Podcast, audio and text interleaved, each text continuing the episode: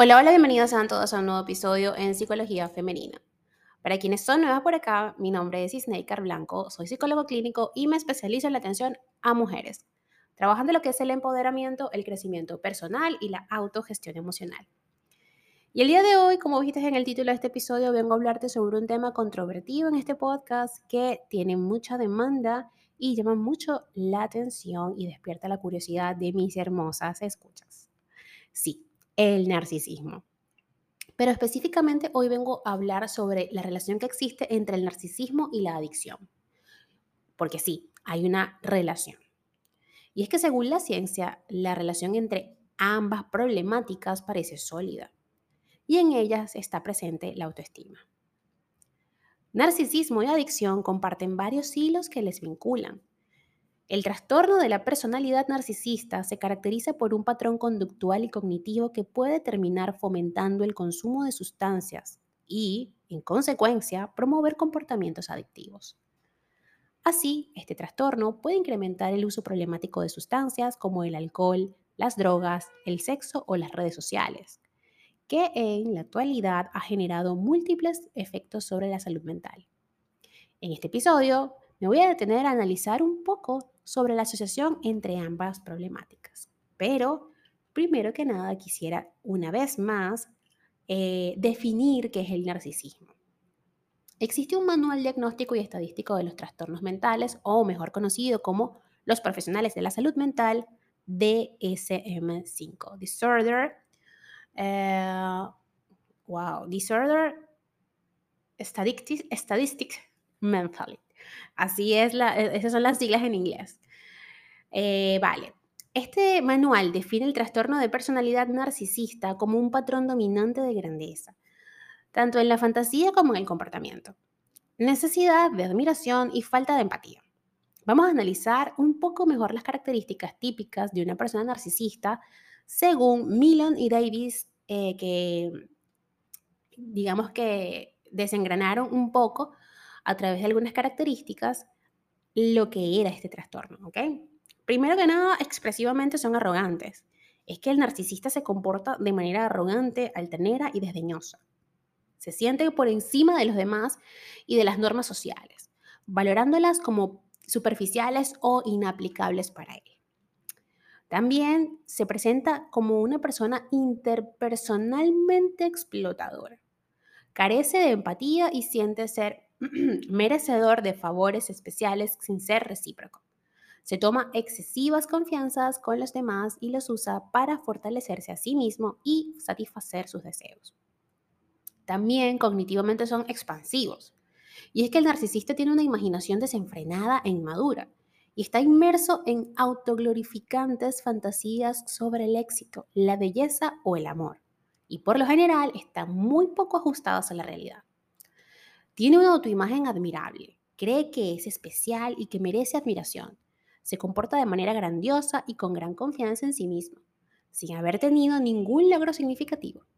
El concepto que tiene de él mismo es elevado. También se denota despreocupado e indolente. Esta persona se muestra como un individuo indiferente, imperturbable y tranquilo. Parece frío y poco impresionable, a menos que se sienta atacado en su confianza narcisista, momento en el que muestra toda su ira. Existen varios tipos de narcisismo, entre los cuales destacan dos, el vulnerable y el grandioso.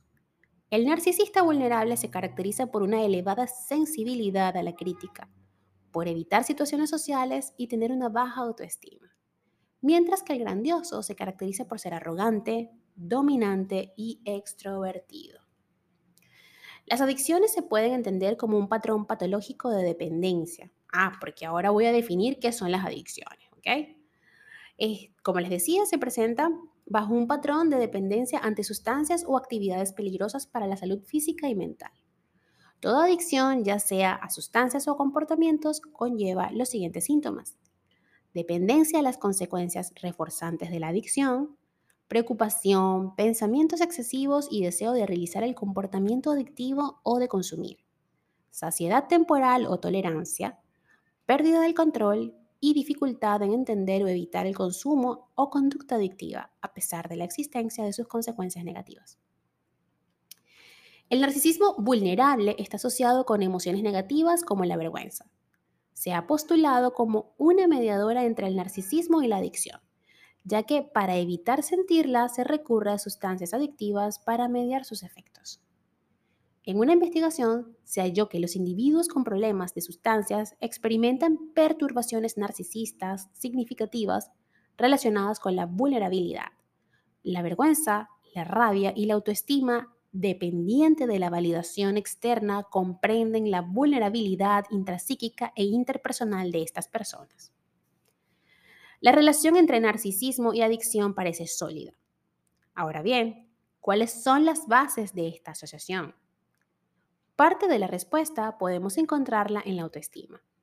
Los mecanismos de autorregulación tienen una función importante en la relación entre el narcisismo y el comportamiento adictivo.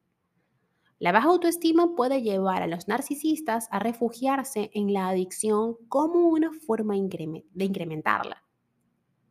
Las drogas pueden actuar de desinhibidoras en las relaciones sociales, obteniendo de manera indirecta reconocimiento, es decir, el refuerzo. Así cuando un narcisista se, enfrenta a la realidad de que no es tan especial como cree y que no es admirado como espera, puede recurrir al uso de sustancias como una estrategia para enfrentar las emociones negativas que experimenta a partir de este baño de realidad. Por otro lado, es una realidad que el abuso de sustancias complica el trastorno narcisista de la personalidad, derivando en ocasiones en depresión, elevando la ansiedad o destruyendo por completo las relaciones sociales.